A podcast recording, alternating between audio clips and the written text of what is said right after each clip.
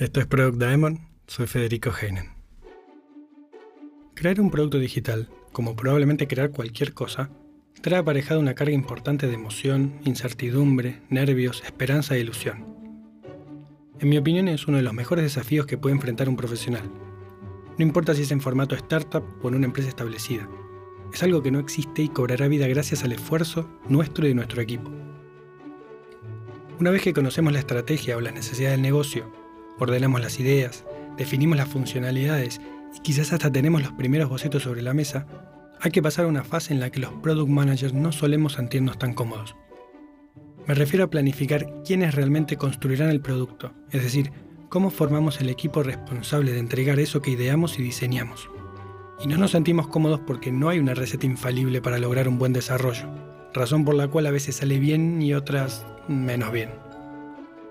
Estamos hablando de un proceso creativo y por lo tanto se puede hacer de diferentes maneras. Inclusive cuando hay un orden de pasos a seguir, en casi todos los casos se trata de un procedimiento de líneas generales, como unas buenas prácticas, y no algo rígido escrito en piedra que si no los cumplimos causaremos la destrucción del planeta. Salvando las distancias sería como pintar un cuadro de una casa o cocinar una torta de chocolate. Sabemos que hay un cierto orden en los ingredientes o en la preparación de la superficie del cuadro, pero sacando eso, podemos pintar o cocinar usando diferentes técnicas y materiales, con diferentes tamaños o formas. El resultado seguirá siendo un cuadro o una torta, solo que será nuestra versión de cada uno. Cuando hablamos del desarrollo de productos digitales, el proceso es aún menos claro y los pasos intercambiables. Enfrentados a esta problemática, no es de extrañar que muchos responsables de producto consideren el aspecto técnico como la parte más riesgosa del proceso. Los desarrollos suelen ser costosos, más aún cuando son a medida para un producto nuevo y también para la tecnología de soporte o la evolución de uno existente. Si está enmarcada dentro de una startup, puede suponer la diferencia entre seguir operando o bajar la persiana definitivamente. Como si eso no fuese suficiente presión, las opciones de desarrollo son múltiples, a veces confusas, contradictorias y por momentos cambiantes. ¿Debemos construir un producto completo desde cero? ¿Full stack? ¿Ensamblar partes que compramos en el mercado o ir por un híbrido? Y si ensamblamos, ¿cómo nos aseguramos que el conjunto funcione armónicamente y los datos estén almacenados y protegidos en todo momento? ¿Deberíamos tener un equipo interno de desarrollo o contratar proveedores? ¿Son los freelancers y las empresas proveedoras realmente confiables? Estas son solo algunas de las preguntas que aparecen cuando discuto temas de desarrollo con colegas o dueños de negocio. Son importantes y deben ser respondidas para cada caso. Sin embargo, antes de hacerlo y salir a invertir dinero ciegamente, recomiendo hacer un prechequeo o árbol de decisión para determinar qué tipo de personas y equipos van bien con qué producto. Recién ahí podremos decidir las contrataciones técnicas. El primer punto es validar cuánto sabes de tecnología. Es fundamental ser honesto con uno mismo al responder, porque así sabrás cuál es la brecha de conocimiento, qué necesitas aprender y qué mejor buscar fuera. Mucha gente de producto piensa que en verdad no sabe lo suficiente de tecnología para desarrollar un producto digital y se siente un poco avergonzada. Conozco el sentimiento porque me ha pasado. En una ocasión no quise reconocer que no entendía plenamente un tema y tomé algunas decisiones que perjudicaron el desarrollo. Por suerte la empresa no quebró ni mucho menos, pero causó un mayor gasto, el doble trabajo para algunos módulos y tiempo perdido. Dicho esto, por más que creas que puedes aprender todo sobre la tecnología necesaria para el desarrollo, no te lo recomiendo. A menos que ocupes una posición de líder técnico, tu costo de oportunidad en cualquier otro rol será muy grande, porque tendrás que invertir mucho tiempo en algo que no debería ser tu tarea principal. Si no respiras tecnología, no estás al corriente de los últimos lanzamientos o versiones y no pasas 8 horas diarias con línea de código, muy probablemente estarás reinventando la rueda. Y eso es una pérdida de tiempo. Mejor dedícate a aprender cómo funciona la tecnología específica que necesitas para el producto. Eso te dará una visión robusta del panorama general. Volviendo a lo de reinventar la rueda, tampoco querrás que tu equipo técnico caiga en esta trampa, ni que invierta tiempo y esfuerzo en desarrollar tecnología que termine aportando poco valor al producto y al negocio. Esto nos lleva al punto 2 de la lista. Tener claro qué estás desarrollando en cada fase del producto. Un buen consejo que puedo darte, en especial para una startup, es tratar de avanzar lo máximo posible combinando soluciones existentes y procesos manuales que imiten de forma aproximada el producto que quieres lanzar. Un ensamblado que puede ser la versión 0.1 de tu producto mínimo viable, donde limites las funcionalidades a lo básico y para un público acotado, simules procesos automáticos y midas la reacción de los usuarios. Si equiparamos el desarrollo de un producto a nuestro proceso de aprender a caminar, esta es la etapa de gatear, no de salir corriendo de una. Etapa donde aprovechamos lo que hay disponible para comprar hecho y la facilidad del marketing online para probar el delivery de productos, la adquisición de usuarios, las hipótesis del negocio, los modelos de ingreso, el soporte post lanzamiento y el interés de mercado. No importa si el resultado no es escalable. El objetivo es tener algo operativo rápido en vez de un producto online completamente desarrollado. Esto mismo aplica para nuevas funcionalidades dentro de productos existentes, donde todo lo anterior permanece estable e introducimos un cambio que podemos medir. La clave en esta etapa es aprender y adaptar. Pasar de gatear a caminar es todo un salto cualitativo y cuantitativo, donde muchos productos y empresas fallan porque no pueden mantener el nivel de servicio cuando se produce un incremento importante de usuarios y clientes. O peor, cuando invierten en desarrollar algo que finalmente nadie quiere. Necesitas prestar atención a cada parte del proceso. En lo posible automatizar lo que antes era manual, hacer que las cosas ocurran más rápido, que sean más sencillas, que aporten más valor y asegurarte al 100% que todo es flexible.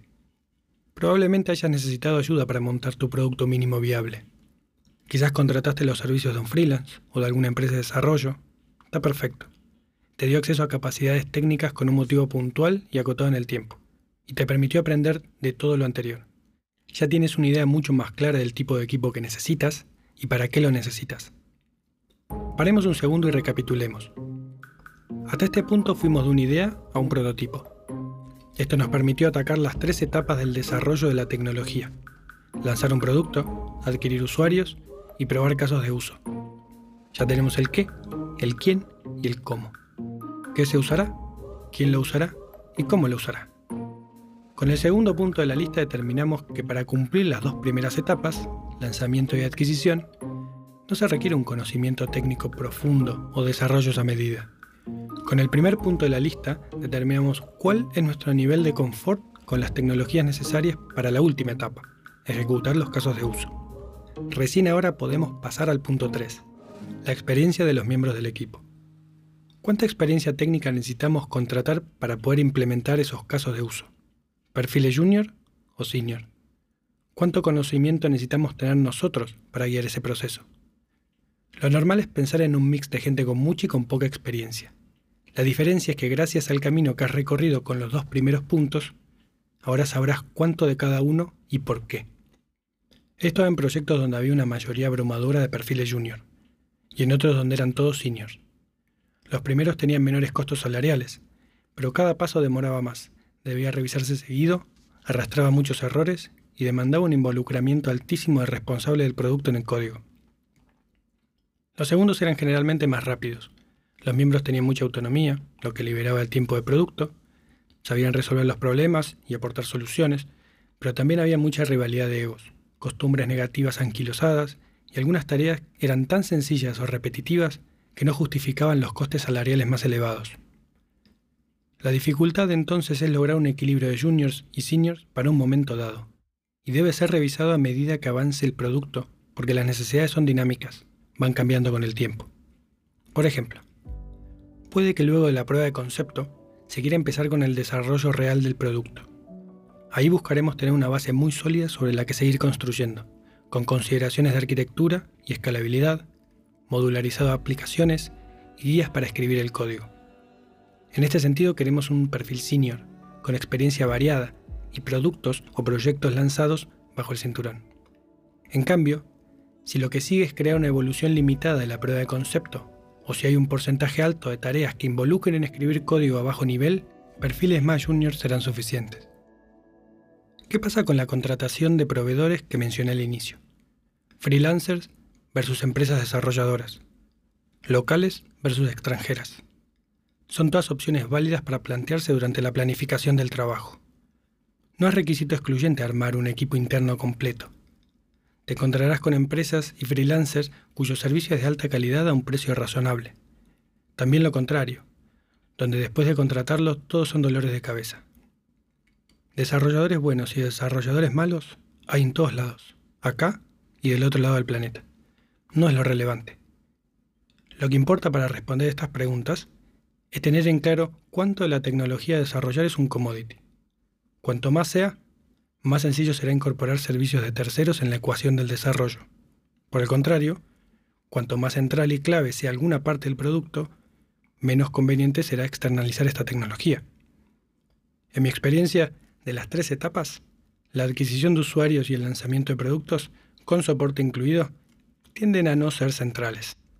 Se pueden buscar partners para ayudar con esto y contratar tecnología externa. Sí son centrales muchos casos de uso, algoritmos, modelos de inteligencia artificial u otros ejemplos de propiedad intelectual sensible. Recomiendo que todo lo que se considere crítico para el éxito del producto, ese ingrediente secreto o diferenciador, por así decirlo, quede bajo control e influencia directa de la empresa. El resto puede sacarse fuera. Puede ocurrir, y ojalá te ocurra, que tu producto es cada vez más y más exitoso. En ese punto es posible que el riesgo de depender de terceros sea mayor que el riesgo de contratar un equipo interno, y convendrá tener toda la tecnología bajo el mismo techo.